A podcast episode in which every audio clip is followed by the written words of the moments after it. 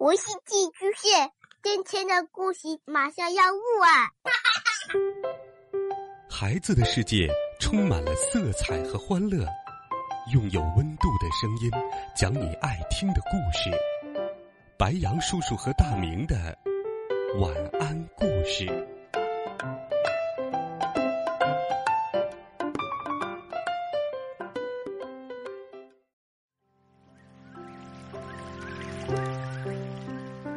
小朋友们、同学们，大家好，欢迎收听白杨叔叔讲故事。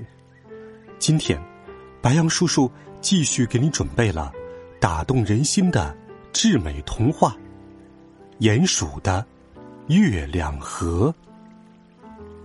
一起来听黑熊剧院的大明星。给咕哩咕做帮手是很容易的。就是在咕哩咕演出的时候，米迦给他准备好一切要用的东西。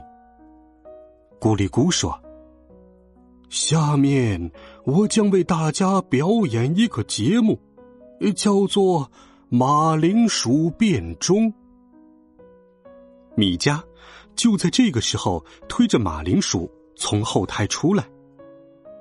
关于马铃薯变什么的问题。咕哩咕已经实验了好几次，他已经忘记怎么把马铃薯变成手表的魔法口诀了，所以现在就干脆不说变手表，只说是变钟了。他们的演出一直很成功。书城有一位有名的剧院老板黑熊先生。他对咕哩咕和米迦的演出非常感兴趣，特意邀请他们去黑熊剧院演出。我可以提供这个城市最棒的舞台。黑熊先生很得意，我会为你们做很大的海报，标题叫做“大变特变”。咕哩咕心动了，他答应了黑熊先生的邀请。海报上这样写着：“黑熊剧院推出最新节目《大变特变》，演出者：天才的魔法师和精灵的鼹鼠。他们的演出每场都很成功，掌声差点让黑熊剧院的屋顶飞起来。一次演出的时候，咕哩咕突然说。”下面，鼹鼠米加将为大家表演一个节目，叫做“纸片变树叶”。啊，这次是鼹鼠米加来表演了。所有的观众都很意外，但是大家都很乐意看新的节目——一只黑色鼹鼠的表演。米迦意外极了。但是他没有出错，他真的把纸片变成了树叶，一片蓝色的树叶。大家都很激动，因为没有人想到鼹鼠也会魔法。这片蓝色的树叶被黑熊先生贴在了海报的最上角，来看演出的人可以先摸摸这片魔法变出来的叶子。电视台记者鹦鹉小姐立刻就来采访鼹鼠米家，咕哩咕也跟着一起被采访了。太好了，亲爱的米迦，你会成为明星的。黑熊先生数着演出得到的钱，非常满意的说：“咕哩咕也觉得自己马上就会结束贫穷的生活了。”晚上，鼹鼠米先生一家正在家里看电视。米先生照例要看一会儿新闻。各位观众，今天我要向大家介绍一位朋友。鹦鹉小姐在电视里说：“她在黑熊剧院为大家表演了精彩的节目。”哦，是鼎鼎有名的黑熊剧院，大家可能不知道书城。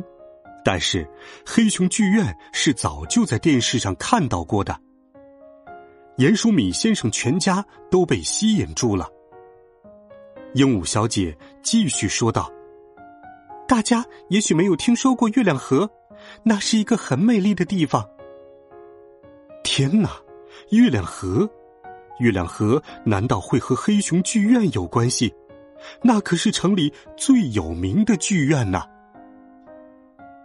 在月亮河边上住着鼹鼠一家。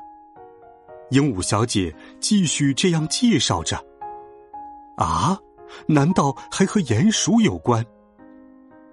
有一天，他们家生了一只黑色的小鼹鼠。鹦鹉小姐像在讲一个故事。这个故事让鼹鼠米先生一家惊讶的张大了嘴巴。现在，我很荣幸的向大家介绍他们家最小的儿子米迦。鹦鹉小姐话音刚落，镜头就切换到了米迦的身上。啊，米迦在电视里！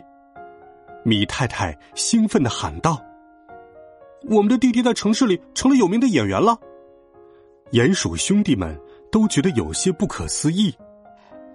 自从米迦离开家以后，米太太就常常向别人打听儿子的下落，但总是没有消息。到最后，米太太已经不敢打听了，她真担心米家在外面的生活。是邻居刺猬先生来了。我说：“老朋友，你现在可以相信我的话了吗？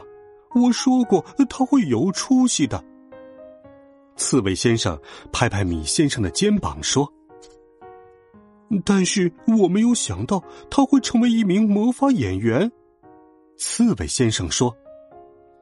最后，米先生说：“他真让人觉得意外。”他说这话的时候，脸上没有笑容。但是，米太太知道，她心里也已经觉得米家很不错了。虽然米家不是出色的挖掘专家，米家的演出天天都出现在电视里。现在，米先生做完工回家后的第一件事就是看电视。他们全家都看电视。月亮河一带的鼹鼠都看这个节目。米太太虽然盼着米家快些回家，但总是说：“他能够在外面过得这样好，就让他继续在外面好了。”可是他会不会忘记了我们？老大担心的说：“他一点也不像是鼹鼠了，他像是一个大明星。”老二说：“米家刚出生的时候是那么小，黑黑的，瘦瘦的。”米太太想起了米家出生时的事，他有点想哭了。米太太说话了：“孩子们，还记得刚刚生下米家的时候吗？你们的爸爸问，他并不是老鼠、水鼠、负鼠或者其他的鼠，对吗？